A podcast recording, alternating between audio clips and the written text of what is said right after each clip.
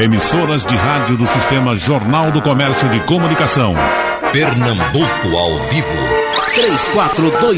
3421-3148. Rádio Jornal. Pronto, está começando o debate num desses dias. Nós temos uma hora de programação, mas vai ser muito pouco para tanta informação que a gente vai ter aqui nesta mesa. Isso é bom. A mesa cresceu quase 100% dos três convidados iniciais, mas aí nós vamos nos ajeitando aqui e vamos partir para frente. Prefeita Débora, água. Por onde nós viemos, viemos tropeçando na água. Belo Jardim com água. Aqui o problema é não pisar na lama. Antigamente, em outros eventos, era poeira subindo, né? E aí a água tra traz sorriso para todo mundo, né? Exatamente, Geraldo. Eu quero aqui primeiro né, agradecer a presença e, e, dar as boas-vindas a você, né, aqui Ricardo Santini, Edival Veras, né, Moste presente, Estênio também. Agradecer a presença da Rádio Jornal e todos os ouvintes que estão acompanhando. Mas realmente, Geraldo, nós passamos oito anos de seca. Graças a Deus, esse ano está um ano é, diferente né, para a gente. A alegria está estampada nas pessoas. Nós tivemos aquelas cheias em março, dia 24 e 25 de março. É, nós tivemos grandes cheias e aí os reservatórios a gente conseguiu juntar água. E os últimos dias, né, principalmente no último mês, agora nós tivemos muita chuva, uma chuva boa de lavoura. Então tudo se renova, né? A alegria das pessoas se renova, principalmente aqui em São Bento, onde a gente basicamente vive né, uma economia rural, né? A pecuária, a avicultura, a agricultura. Uhum. Então chuva é, é vida, né? Uhum. Doutor Mochi, o senhor que anda muito por aí afora, aqui do estado, nós temos ainda diversos municípios em emergência, ainda por conta da seca. Mas a, a, da sua região chove em todo canto. É, a nossa região tem chovido bem, Geraldo. Bom dia a todos. Queria agradecer o convite também, estar nessa mesa tão, tão bem representada. É, realmente a, a, chuva, o inverno se prolongou e algumas fases do inverno têm avançado para o sertão. Né? Uhum. Né? Aquela região de Inajá, de Bimirim, de Sertânia, de Serra Talhada, o, o, a, o inverno, mesmo aquela chuvinha fina que a gente chama de inverno, tem conseguido alcançar essa região e tem dado uma, uma, uma, um alívio muito grande também nessa questão da produção de leite, na produção de, de, de, de, de milho, de uma forma geral, a agricultura tem se beneficiado muito desse, desse inverno que se, tem se prolongado. Buíque, onde o senhor produz, está bem? Está bem, tem, tem, tem muita chuva. A região mais alta de Buíque, que é um, um agreste, tem chovido muito. A região mais baixa de Buíque, que é um pouco mais seco, parecido aqui com São Bento, também tem chovido muito. E a gente tem conseguido é, manter boa a produção e a lavoura tá, ainda está, como a gente diz, tá ganha, né? Tá, tá lucrada a, a, lavoura de milho, basicamente lavoura para fa fabricação de, de silagem para alimentação animal. Veja, como isso não é a, a safra não pegou o município todo. É, aquela região de, de, de, pesqueira ali, do Salobo, por ali, está seco. Estive conversando hoje com o produtor lá, está seco. Né? É aqui pertinho, uhum. mas está seco. A gente mas... tem vários climas, várias formas diferentes de, de, de chuvas no nosso agreste. Eu já vim aqui por diversas vezes a, a, minha primeira grande impressão foi com a estrutura da, da Granja Almeida e eu sabia que a Bonleta era uma empresa moderna. Eu, todas as vezes que eu conversava com Raul Henri ou qualquer pessoa, pode pegar isso aí? Ou qualquer pessoa que é da Bom Leite, você, olha, você tem, tem uma empresa com toda a modernidade do mundo eh, na produção de leite. Aí o doutor Estênio chegando aqui na minha frente, há uma, uma, hora atrás, mais ou menos. Eu estava tanto com vontade de conhecer a Bom Leite, disse, vamos agora. Me arrastou pelo pescoço e nós corremos lá e vimos toda moda. Impressionante, porque aquilo que a gente vê, por exemplo, numa empresa de produção de leite na Holanda, eh, eh, na Suíça, a gente vê aqui. Pois é. Muito gostoso. Pois é. Um... E o seu otimismo, que, que é outra coisa para a gente falar dele, porque o senhor é otimista, inclusive com relação ao clima da nossa região. O senhor acha que é possível a gente driblar a seca vez ou outra? Não é assim? É, bom dia, obrigado aí por a, o, o, convite. Eu me sinto muito bom falar desse, dessa atividade. Se muito, muito bem. Um bom dia a todos da mesa. É, é o seguinte, o, o, nós temos de conviver com a nossa situação. Se você tem seca, você tem que conviver com a seca, que é o grande problema que às vezes as pessoas não, não quer é, se adaptar. Então hoje aqui você consegue fazer, o mercado da gente é um mercado muito, que é muito favorável, a gente mora no, no centro muito bom, entendeu? Que isso faz com que a gente consiga é, escoar toda a nossa produção, uhum. entendeu? Apesar de que a gente tem hoje uma, uma certa dificuldade ainda com os produtos que oriundos de outros estados que vêm desovar aqui.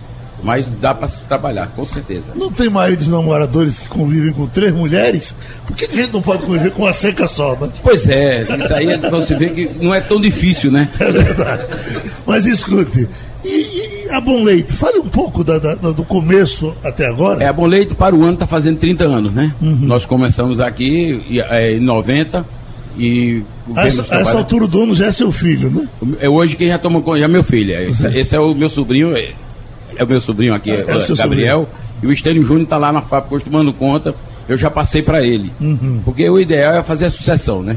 Uhum. Que é, hoje é difícil, hoje uma pessoa é, conseguir fazer um trabalho onde a tecnologia está tá avançando de uma maneira que o cara já, quando, quando, começa em determinada idade, ele já tem que soltar para outras pessoas para poder começar a trabalhar. Uhum. Mas, realmente, estamos em expansão, estamos agora acreditando muito com a exportação, que vamos começar agora em agosto, segundo a ministra falou que vai, vai exportar, o Brasil vai exportar.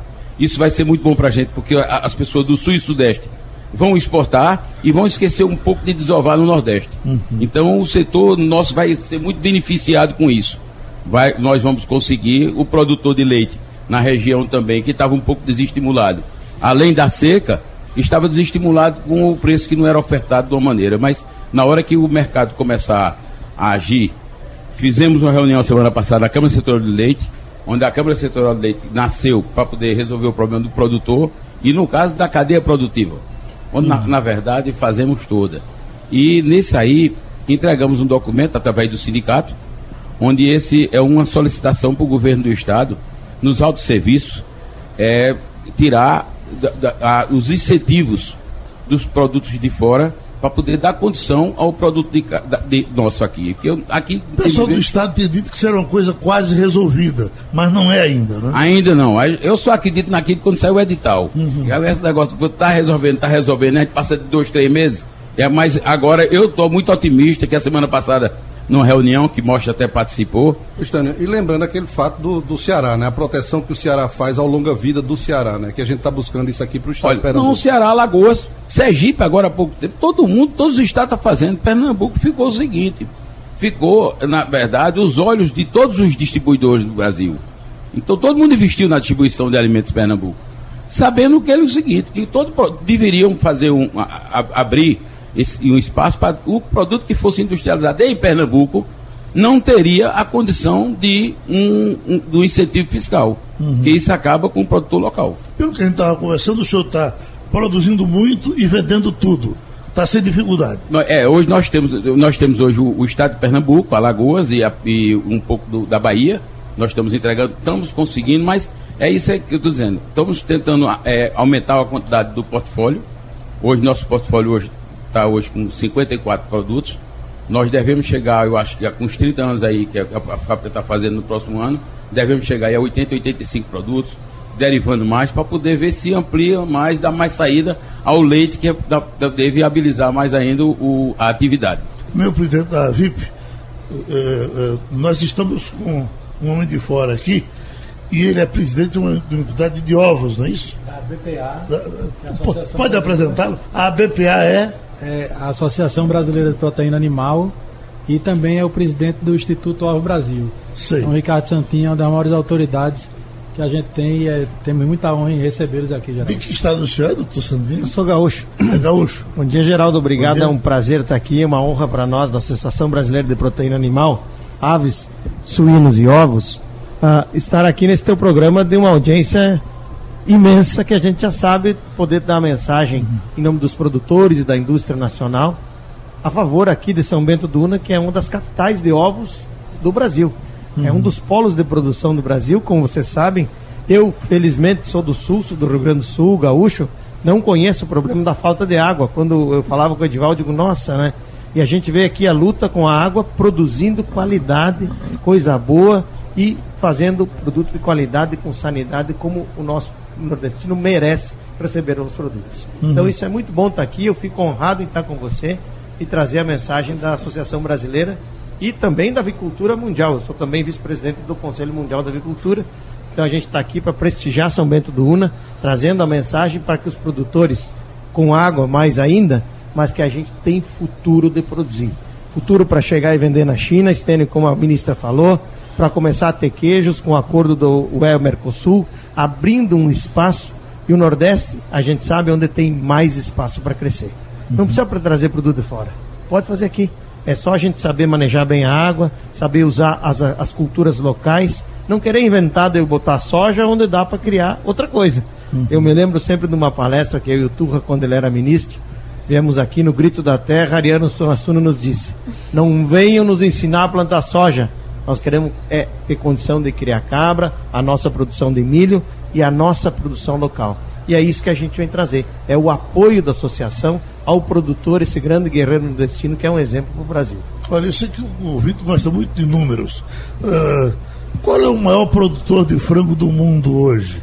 É, o Brasil é segundo colocado, é? É. O maior produtor é os Estados Unidos, com 18 milhões de toneladas, e o segundo é o Brasil, com 13 milhões de toneladas. Seguido uhum. da Europa inteira, dos todos os países europeus, com 12 milhões, depois a China com 11, e aí você vai para a Índia com 4 milhões de toneladas. Mas o Brasil, além de ser o segundo maior produtor do mundo, é o maior exportador de frango do mundo para mais de 160 países no globo inteiro e a diferença nossa para os Estados Unidos, que é o segundo colocado, é mais quase um milhão de toneladas. Hum. A situação de ovos no mundo, qual é? Ela é boa. O ovo tem menos comércio do que as carnes. No Brasil, felizmente, a gente exporta só 1% do que se produz. Felizmente, porque se estamos, não precisamos exportar, é porque o povo está consumindo. Uhum. A gente, na Ovos Brasil, fez um trabalho, o Edival é meu conselheiro, já de longos anos saímos de um consumo de 132 ovos por pessoa para 212 e agora esse ano vamos atingir 230. A gente desmistificou o ovo, o ovo não faz mal, não gera colesterol, é um remédio para a saúde e as pessoas estão cada vez comendo mais. Então o ovo no mundo inteiro é uma grande solução de proteína e muito mais, uh, digamos assim, é mais razoável o preço. Fácil para as pessoas conseguir dar proteína para suas crianças, para os seus velhos, que tem uh, vitaminas essenciais para a constituição da criança e da inteligência das pessoas. Então, e uma radiografia da Sosso Novo no Brasil, é, Minas é o maior produtor? Hoje, São Paulo é o maior produtor individual Bastos é o segundo maior, o maior produtor individual é Santa Maria do Jetibá, em Espírito Santo, e em terceiro já estamos aqui com São Bento do Una. São, então, nós estamos aqui nos três polos, aqui São Bento é um dos polos produtores, né? E, e, e o maior produtor individual é, sim, São Paulo, mas também tem o maior polo de consumo. Uhum. Né? É justificado que seja assim. Prefeito, fale do ovo de São Bento, de boca cheia.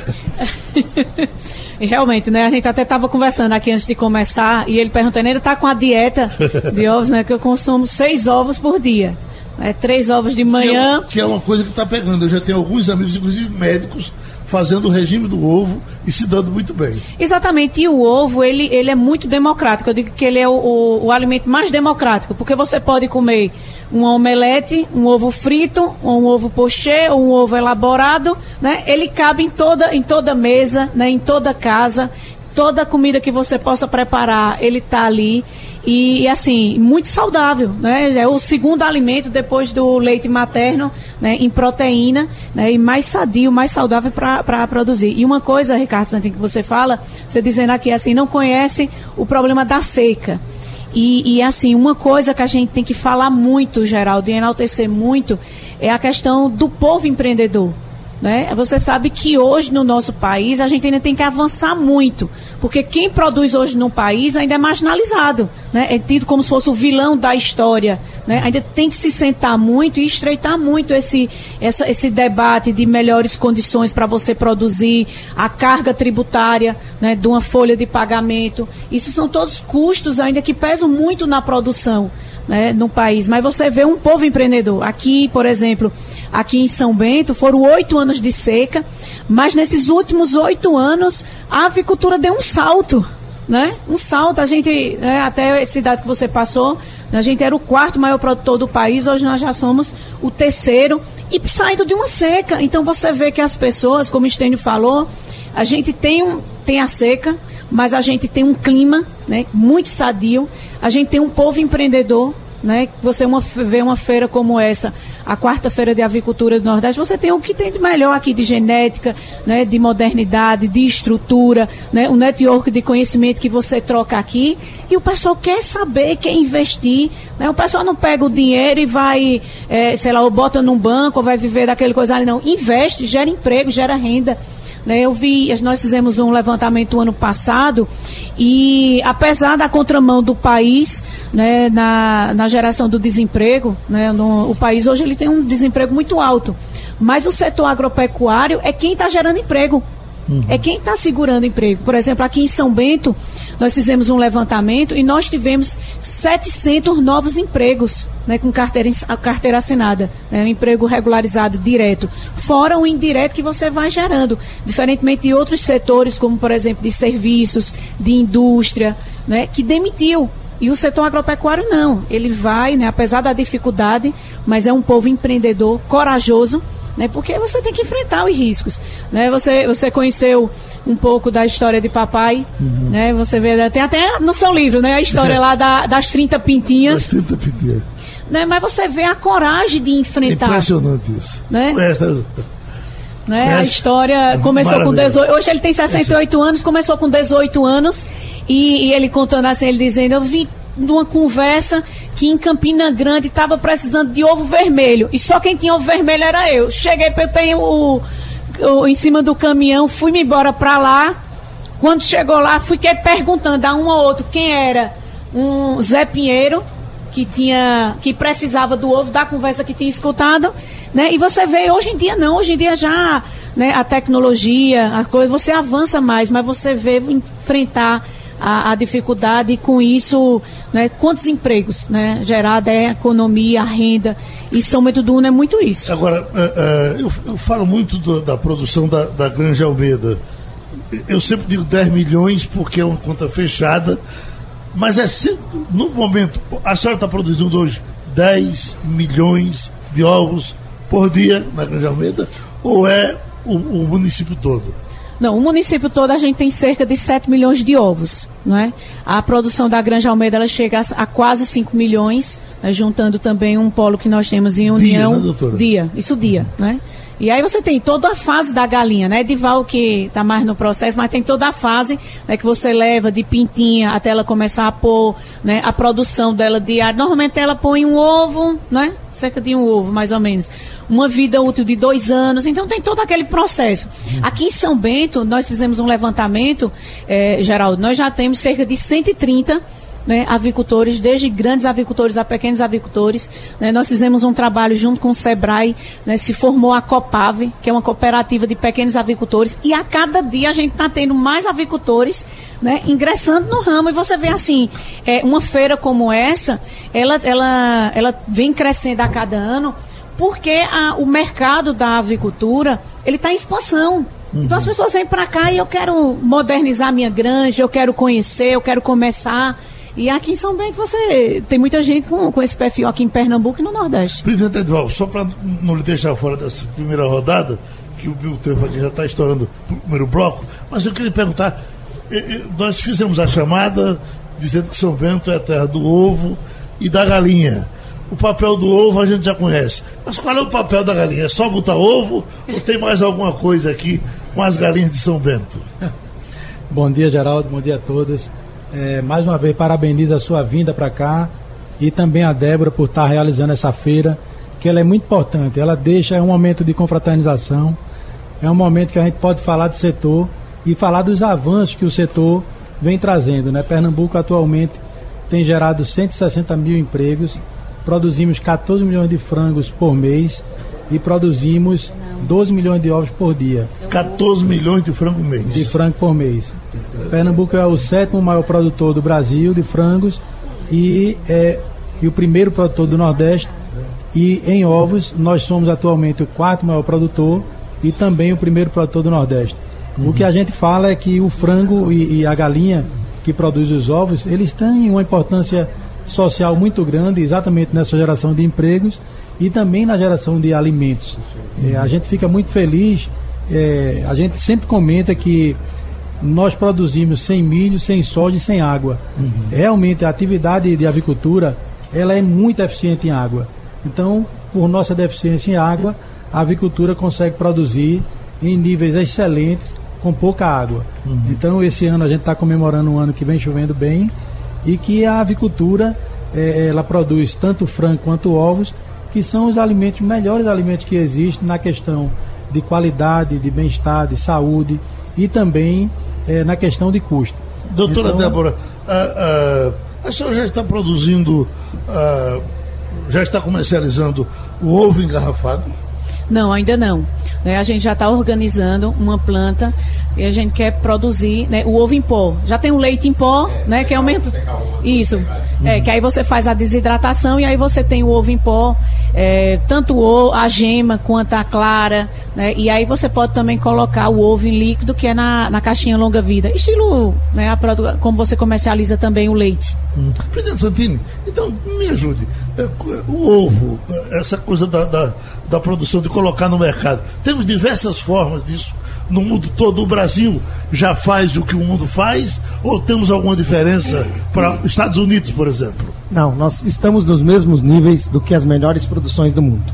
Uhum. O Brasil consegue fazer o ovo processado, o ovo em pó, o ovo desidratado, você consegue separar só gema ou só clara conforme a indústria faz. Hoje uma boa parte da exportação é nesse tipo de, de produto. Você vende para indústrias produzirem massas, pães e outras coisas, esse ovo que já vai líquido ou em pó. Uhum. Ele, a gente vende para o Japão, Geraldo. Vende ovo em casca e ovo em pó para o Japão, outro lado do mundo. Uhum. Eu costumo dizer assim, o Brasil hoje abate 25 milhões de frangos por dia e 100 milhões de frangos por, de ovos por dia. Uhum. Quando eu começo a conversar, eu digo assim: agora já produziu 200 e, e 40 ovos a mais, porque são 120 ovos por segundo no Brasil. Uhum. Veja, mais de 100 milhões de ovos por dia, Geraldo. Uhum. É uma atividade que ajuda a alimentar a nossa população e tenho certeza, nós lançamos a marca Brazilian Egg em colaboração com a PEX. Estamos começando a abrir mercados cada vez mais com o acordo UE Mercosul. Nós vamos conseguir ter acesso à Europa e vai dar um boom de exportação também no setor de postura. Olha, e esse ovo engarrafado? Eh, na garrafinha, molinho, isso é coisa da minha cabeça ou existe? Não existe, isso é comercializado exatamente para a indústria. Você veja, por exemplo, uma indústria de massa ou de pães.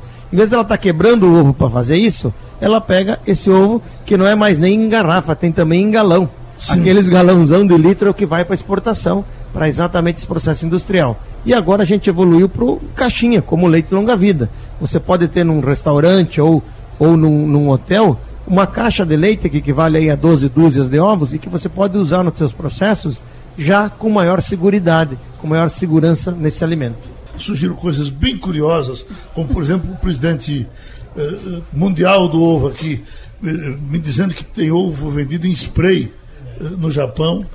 Ah, nós estamos, inclusive, com a campanha da VIP, no momento aqui na Rádio Jornal, falando do ovo para cachorro. E de vez em quando eu recebo telefonemas, enquanto. Que negócio é esse de cachorro comendo ovo? Então, poderíamos falar um pouco desse ovo do cachorro? Ovo para cachorro, desculpe. Claro, Geraldo, é, sem dúvida, né? É, só complementando, Pernambuco já tem uma indústria de, de, de, de ovo líquido, que é a ASCA, do grupo Kenichi, Junge, Sérgio, e, e, Pernambuco já está nessa linha de desenvolvimento de novos produtos. E com relação ao ovo no, na indústria PET, né? Tanto para cães e como para gatos, nós temos no Brasil 80 milhões de pets, 55 milhões de cães e 25 milhões de gatos. E esse mercado, ele, várias universidades fizeram pesquisas mostrando que o ovo, por ser um alimento rico em energia, em proteína, em vitaminas, ele também é muito importante para alimentar o seu melhor amigo, o gato ou o cão.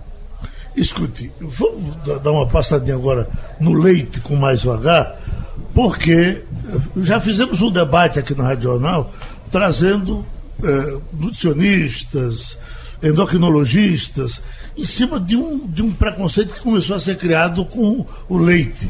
O leite é isso, o leite é aquilo, da alergia, tira tesão. Queria saber, então, eh, doutor Estênio, ah, vamos falar do leite.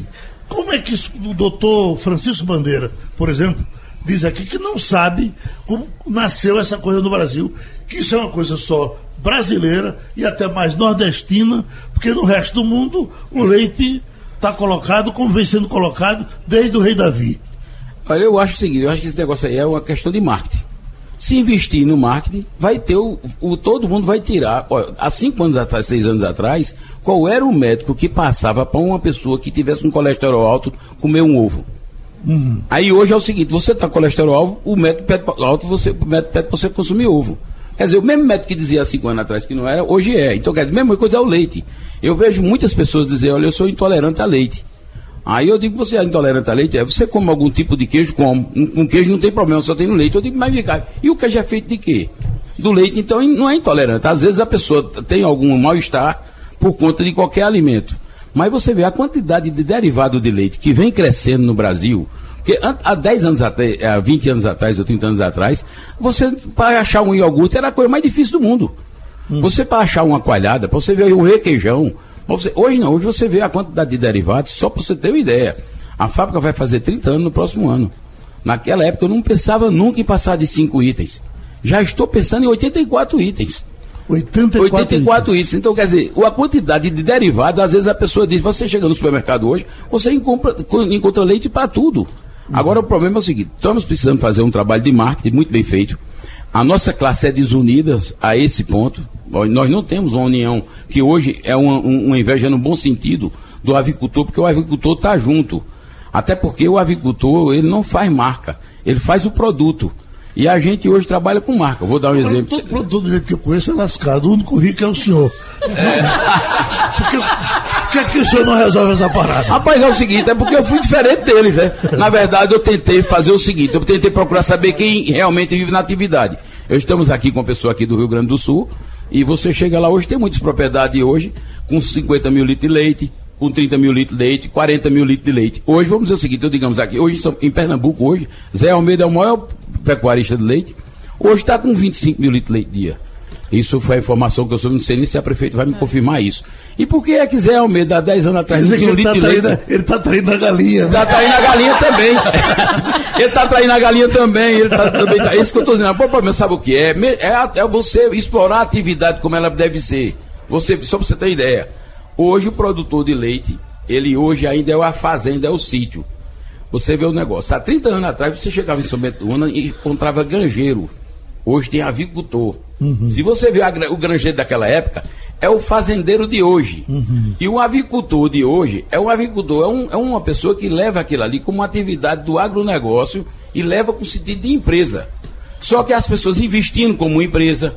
Hoje é o seguinte, se você chegar hoje aqui na nossa agropecuária, aqui em São Ano, você vai encontrar eu fazendo média de 40 litros de leite por dia em vaca. Uhum. Se você disser isso a muita gente aí na região, eles vão dizer que você está com conversa, que isso não existe. A mesma vaca que ele pode criar, que come, é, que come, vamos dizer o seguinte, só para você ter ideia, é uma vaca que come hoje 20 litros de leite, de, convertendo em, em, em, ração, em, preço de leite, né? Leite versus produto. 20 litros de leite, ela produz 20 litros de leite. Se você der 20 litros de leite a uma vaca de alta produção, ela produz 40. Hum. Do mesmo jeito, vamos dizer, digamos, você chegava aqui em Sobeto do Una, como eu cheguei há 30 anos atrás, eu perguntava aqui, para poder ter uma avicultura que fosse viável, o cara dizia, com 75 você faz a conta. Já hoje a conversa é de 90%. Uhum. Quer dizer, o, a, o, o sistema, a, a, avicultura, ela cresceu. Ela virou empresa. E o senhor está trabalhando com 80 mil litros de ovos de, de, de, de leite. De 60 leite a 70 mil litros de leite dia. Pronto. Eu lhe pergunto, de onde vem o seu leite, além de São Bento do Ono? Meu amigo, se você olhar, eu tra... hoje nós trabalhamos carregando, transportando leite a 300 quilômetros. Uhum. Caminhão que sai daqui de 4 horas da manhã, chega 1 hora da tarde, ou 1 hora da manhã, 2 do outro dia, já trocando de motorista. Por quê? Porque nossa produção é pouca, é tudo praticamente a, a produção familiar. Que hoje esse, produ... esse produtor familiar, ele existe, ele vive na atividade. Hoje existe muito incentivo para a agricultura familiar, mas não existe incentivo nenhum para o produtor médio de leite. Ele não tem, vamos dizer, se ele chegar hoje para poder fazer uma agropecuária no setor, como você vê muito isso no Rio Grande do Sul. Eu estou indo agora para Castro, onde Castro é a bacia leiteira do Brasil. A maior produtividade de leite. Vaca de 12, 13, 15 mil litros de leite. Aqui nós temos vaca de 3 ou 4 mil litros de leite, Geraldo, para você ter ideia. Veja a diferença. Aí você chega hoje aqui e na região as pessoas não querem fazer o investimento. Tem pessoas que têm mil hectares de terra hoje e procuram andar na cidade para poder fazer a feira com dificuldade. Se ele vendesse 80% da terra dele, ele produzia muito mais. Isso é o que eu vejo, isso é o que eu analiso. Eu queria movimentar o doutor Mocho com uma pergunta interessante que eu tinha certeza que ele ia aparecer aqui, e ela vem de Alessandro de Belo Jardim. É, pergunta aos meus amigos produtores e ao veterinário sobre os hormônios e antibióticos que são usados ah, ah, na produção e na criação nesses processos. Fale disso, doutor. Veja, na, na bovinocultura de leite, isso é praticamente inexistente. Uhum. Né? A única coisa que existe, quando a, a vaca está com algum problema de sanidade, que ela toma antibiótico, a indústria não aceita esse leite, esse leite é rejeitado. É verdade, Stênio. Então, é, é, hormônio não existe na produção de Eu leite. Eu vi agora na fábrica um processo que ele tem de, de, de filtrar a possibilidade de aparecer alguma doença desse tipo. Isso. Que se você for no hemop com relação a sangue, talvez não tenha. Não, sem dúvida. É impressionante. É impressionante a, a, a qualidade de leite que as indústrias trabalham em Pernambuco. Tem uma indústria aqui que diz que recebe os melhores leites do Brasil. É uma empresa nacional que diz isso. A Bom Leite faz um, um capta leite a 200 quilômetros daqui, mas para que esse leite possa ser industrializado, possa receber, por exemplo, temperatura alta, ele tem que ter um, um controle de qualidade tão bom que inviabiliza qualquer problema. Agora, no caso específico de hormônio, não existe na produção de leite, realmente não existe porque não funciona. E no caso do antibiótico, quando o leite chega com, com um teste de antibiótico, positivo, se for o caso. Hoje em dia, praticamente, o produtor não coloca porque ele recebe uma penalidade alta. Inclusive, tem o custo de perder, por exemplo, um tanque de leite, de mil, dois mil litros de leite, na verdade, produção de um dia, e às vezes a produção de várias pessoas junto, que ele vai ter que pagar. Então, se ele bota leite com antibiótico num, num, num leite que vai para a indústria e a indústria detecta esse, esse problema, esse leite vai ser rejeitado, e isso aí é uma coisa muito tranquila. A produção de leite do estado de Pernambuco tem evoluído, precisa evoluir demais na qualidade, mas a parte de hormônio e de antibiótico e de, de, produtos inadequados e, e, e, ilegais, a gente fica muito tranquilo dizer que não tem esse problema. Doutor Bush, voltaram a discutir de forma dura a questão do agrotóxico e que liberaram mais 200, mais 300, mais não sei o quê. Está havendo algum exagero nisso no Brasil? Tem um exagero, Geraldo. Por exemplo, o agrotóxico que serve para a França, por que, que ele não serve para o Brasil? Uhum. Eu vi propaganda de, de, de Randap no supermercado da França para jardim. E aqui eles querem produzir, proibir. Né? Uhum. Ah, o Brasil é player maravilhoso em qualquer produto que exporta. Então a Europa, os Estados Unidos brigam muito para que o Brasil não possa produzir mais. O Agreste de Pernambuco é a melhor região para produzir proteína animal há muito tempo, justamente porque a gente não tem, a gente não tem nada, mas tem um clima. Mas veja, é, agrotóxico também não é um problema para a gente, porque a, o próprio nosso clima favorece, e as culturas que a gente usa favorece o uso muito pouco de agrotóxico na nossa região. É uma coisa quase praticamente muito, muito pouco usada. A nossa palma não precisa tanto de agrotóxico, os nossos capins não precisam muito de agrotóxico, os milhos que a gente usa hoje melhorados geneticamente também não precisam de agrotóxico, ou seja, a, a nossa produção podia-se dizer que é uma produção boa e, e limpa. E a nossa produção de proteína animal é importante no Agreste porque a gente não tem outra atividade para fazer aqui diante de tudo que a gente falou. Então a gente é eficiente nisso por conta de também não ter outra coisa para fazer. E uma coisa que eu queria só ressaltar, Geraldo, que eu tenho certeza que não vou ter outra oportunidade, numa mesa tão boa como essa, aprendendo com Stênio de longas datas, é o seguinte, eu nunca vi o setor de produção animal de Pernambuco tão movimentado como está nos últimos tempos. A gente tem os festivais que estão acontecendo e que colocam queijo no meio, é a festa da galinha que coloca a avicultura em evidência dia de campo, as empresas fazendo treinamento com os funcionários, as empresas de tecnologia fazendo dia de campo. Né? Eu vim de um dia de campo agora em, em São João sobre é, pastagens eficientes para o semiárido, ou seja, dá um clima legal, dá uma condição boa, tem notícias boas de, de, de, de, de, é, de de eh, concertos econômicos, né? a Europa, os Estados Unidos, o selo artesanal que vai dar um, um mercado novo para o queijo de Pernambuco, do, do, Nordeste todo. Então, tudo isso favorece um, um estímulo, um, um ânimo maior que eu estou sentindo na atividade agropecuária, seja ela produção de avicultura, de leite, de carne, no Agreste, como eu nunca mais tinha visto. E eu fico muito contente com isso. Muito bom. Claro que não vai dar para passar toda a informação que está surgindo aqui na mesa. A prefeita Débora, o, a feira não começou ainda, ela começou já tarde, não é isso? É, a feira de a quarta-feira de avicultura do Nordeste, ela tem início agora à tarde, a partir das 14 horas nós temos a abertura, funciona até às 9 horas da noite, e aí ela vai até a sexta-feira, né? Amanhã, quinta-feira, e até a sexta-feira, às 9 horas da noite, funcionando de 9 da manhã a 9 da noite. Uhum. Então aí quem está nos ouvindo, né, que venha para cá, venha conhecer, né, como a gente estava comentando aqui. Aqui tem o que tem de melhor, né, de genética, de modernidade, para você estruturar a, o ramo, né, o seu negócio na avicultura. E aí tem também a corrida da galinha, né, que aí tem o galinhódromo com as competições, né, o grande prêmio classifica, tem os, os, é, os treinos classificatórios na sexta e no sábado, e no domingo à tarde tem um grande prêmio né, com o galo e a galinha, outra, outras provas, e também a gente vai ter no final de semana a festa, uhum. né, que é a partir, a partir da sexta-feira à noite. Sexta, sábado e domingo, os shows também no palco. Então é uma grande festa, né, a corrida da galinha, aqui é a capital do ovo, né, então envolve tudo, a brincadeira, o folclore, a festa, a animação, o lazer e o negócio. Uhum. Né, o negócio com a Destaque feira. alguns cantores. A senhora já me disse que morre de medo de gastar demais com cantor, com prefeita. Mas para esse evento, o que, é que nós temos? Esse evento a gente, a gente trouxe um pouco de axé, eu acho que até do, do, uhum. do nosso tempo, e aí está vindo agora, que é a harmonia do samba né, com o Xande. E aí a gente vai ter é, Jonas Esticado, Márcio Felipe no domingo. E no sábado nós temos Batista Lima e Peruano. E aí na abertura nós temos também um cantor da nossa terra, Jota Santos, também vai estar se apresentando. Hum. Doutor Estândio, por gentileza, é, diga por que aquela explicação que o senhor nos dava uh, na fábrica. Uma vaca tuberculosa, por exemplo, não pode contaminar no, no leite que passa lá na sua, na sua indústria? Bem, Geraldo, é o seguinte, nós temos um sistema de pasteurização. A pasteurização do leite inibe qualquer problema que venha trazer para a saúde humana. Na hora da pasteurização do leite, o leite, se a vaca tiver tuberculosa, com certeza você não vai ter, não vai ter problema para a pessoa que está consumindo.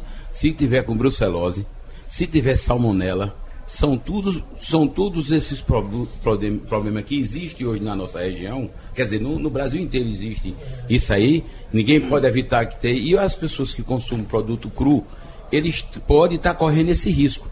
Já quando você está comprando, você está consumindo leite pasteurizado, que para mim, eu acho que o melhor leite que tem é o pasteurizado, que é o leite vivo. Uhum. Um leite que você não pode guardar fora da geladeira. Então, se ele é um leite que pode guardar da geladeira, eu comparo muito leite com sangue. Uhum. Sangue, se você deixar fora da geladeira, ele vai talhar com certeza. Certo. E o leite também. Então, quer dizer, leite é um produto nobre e que deve ser consumido e o ideal é que seja pasteurizado. E aquele leite em caixa? Aquele leite em caixa é um leite é o seguinte, é, o pessoal vai atrás da praticidade. Hoje eu, eu acredito que a pessoa que consome o leite em caixa, mas ele está consumindo os iogurtes e está consumindo os outros derivados de leite, ele está substituindo, justamente está conseguindo a proteína do leite, Está conseguindo todas as, as, riquezas do leite aí, dessa aí. Sei. Então, quer dizer, eu acho assim, que o melhor leite é o leite pasteurizado, segundo vem o leite em pó, e o terceiro é o leite UHT, o longa vida. Eu acho que é o, eu, eu para mim, é a última opção. E industrialismo. Eu falo que ele encaixa que é vendido, inclusive, fora da geladeira. Exatamente. Aquele leite que passa um ano, no meu ponto de vista, um leite que o passa sabor um desaparece, ano dentro, né? de uma, dentro, de uma, dentro de uma dispensa e você consome ele está do mesmo jeito, uhum. ele fica difícil a gente acreditar. Não, não tem produtos químicos. Esse negócio de dizer que tem produto químico não existe. É o sistema de esterilização. Ele, é, ele, quando esteriliza, ele esteriliza por completo. Uhum. Eu acho que ele mata O gostinho vai embora, né? É, exatamente. Vai lembrar aquele, aquele leite americano antigamente que tomava. Exatamente. Leite para o bem do Brasil. É, você vê o seguinte: leite longa-vida só existe no Brasil. Já. Da aliança para o Brasil. Você sabia disso? Certo. Não, existe leite longa vida na Europa, nos Estados Unidos, existe leite pasteurizado na caixinha. Sim. Mas leite UHT, que de primeiro era longa vida. Bater em cima hoje é o HT. E eu estou falando do produto que eu tenho na praça, viu? Certo. Eu não, não é isso eu estou dizendo, mas o ideal para mim, eu acho que é o leite pasteurizado, tem que se trabalhar em cima disso. Entendeu? E eu, eu acredito que é justamente essa, o, que, o, o, que devemos fazer na, na frente é fazer com que as pessoas se conscientizem mais com os produtos derivados de leite. Sim. É um produto nobre que nunca deixou de ser, é um produto que muitos anos está aí hoje no mercado e a gente está com, com, isso aí. Doutor Bush, a, a, evolução do queijo. o queijo com sabor, queijo gostoso, a gente tem aqui em São Bento? Aqui tem, aqui tem queijos bons. Que eu já tenho encontrado queijo de coalho, queijo lá, de manteiga. Que a, a, fama do queijo, do queijo daqui está aparecendo também. É, São Bento tem uma coisa engraçada. São Bento produz muito queijo, é, além das indústrias. Queijo de manteiga de excelente qualidade, alguns queijos de coalho, mas São Bento tem uma, a comercialização sai por cachoeirinha. por cachoeirinha. Então a cachoeirinha leva a fama. Mas nada contra isso não, porque comercializa. Mas nós estamos também num movimento muito grande de melhoria dos queijos. É, eu vi essa semana passada de um industrial de laticínio, que eu não vou dizer quem é o nome, que adorou um queijinho que ele viu lá num concurso de queijo realizado pelo Sebrae em Garanhuns, Estênio Galvão. Então eu fico contente com isso, não é verdade, Estênio? Porque o, o, que eu, só para fechar e até ajudar naquilo que a Estênio disse, quando você esteriliza o leite, você tira um pouco o sabor, Geraldo, mas tira o mais importante do leite é o cálcio e os micro-organismos lácteos que são bons para o intestino. E aí ele repõe com iogurte, foi o que ele disse. Ele vende o leite e vende o iogurte, é bom para ele. Mas sem dúvida nenhuma, o nosso queijinho de coalho está, é, é, é artesanal tem essa qualidade também de ter os micro-organismos. Mas nós estamos trabalhando com sabores, Geraldo. Estamos desenvolvendo um bocado de queijo com sabor diferente. Queijo com cachaça, que aí você vai gostar. Não, meus, meus amigos das barraquinhas de cachaça dizem, porque todo queijo do mundo não é furadinho. Eu digo, olha, o médico, o médico já me disse que aquele queijo furadinho não é saudável, é feito de água suja. Sabe? Mas eu, por exemplo, quando eu vejo furadinho, eu não resisto. Mas tem um furadinho bom, Geraldo. Tem, os, tem os furos necessários, que é. são os furos é, saborosos, que dão aroma, que dão Sei. os perfumes. Né? Então tem alguns queijos que são Mas... permitidos furos. Uhum. Não aqueles furos feios que crescem. Sei. Aqueles que crescem de um dia para outro. Aquele, aquele é contaminação. Aquele que parece que botaram um alfinete. Aquele dentro. redondinho, tá, tá, tá, aquele redondinho, brilhante, aquele é bom. Tá bom? Em alguns queijos ele é permitido, inclusive. Tá? tá?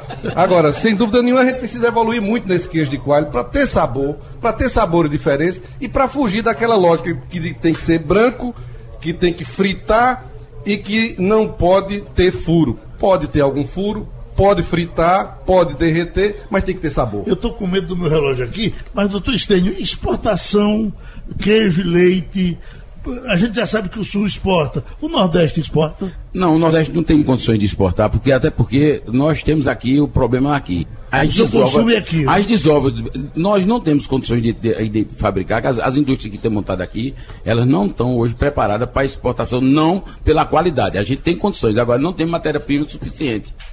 Uhum. E, Geraldo, a gente tem de olhar que é o seguinte: chegando aqui em Sobentuna, pode vir pela rodovia PS 180, que vem pela Tabelião Nelson Galvão, que essa, essa estrada levou até o nome do meu pai, é uma coisa que me orgulha muito hoje em dia, por quando sair essa, essa aí. Presidente, deu um recadinho aí de dois minutos para a gente. Rapidamente agra agradecer a oportunidade, a, a audiência sua é muito grande, dizer que o Nordeste tem uma grande possibilidade de crescimento, de melhorar as qualidades dos seus produtos e também chegar na exportação, Stênio, como a gente está falando. Há muito, muito, muito que crescer aqui no Nordeste. O Edival é um grande lutador pela avicultura e, e a postura daqui e que nós temos muito. Acima de tudo, o que a gente faz é o bem. A gente produz alimento. Uhum. Produzir alimento é produzir paz. E aqui nós temos muito que fazer para que as pessoas possam ter acesso a proteínas a preços razoáveis e de qualidade, que é o que as pessoas merecem. Comer e não ficar doente. Curiosidade enorme na minha cabeça. Exportação de bode. Se, se compra bode fora do Brasil? Não.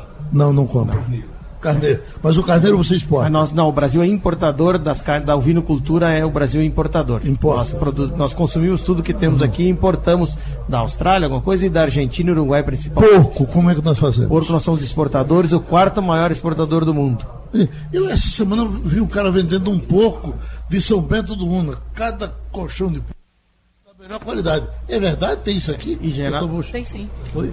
Tem, prefeito? Tem, a avicultura, sim. Desculpa, Débora, a avicultura também anda próximo da suinicultura, que também anda próximo do leite. Uhum. A gente, a gente tem aqui uma grande, uma grande produção também de suínos. Né? E aqueles suínos, exatamente aquela, aquela questão que ele disse, o, a pouca consistência de gordura e mais carne. Né? Então tem um pessoal daqui de São Bento que inclusive vende os leitãozinhos, né? que é aqueles porquinho né? que tem no restaurante, você encomenda tudinho. Com a pena dele, né? É, eu morro, eu morro de pena, mas, mas a carne é tão saborosa. Mas aqui também a gente tem uma produção alta na avicultura, na pecuária e também nos suínos. Vamos embora? Muito obrigado, minha gente.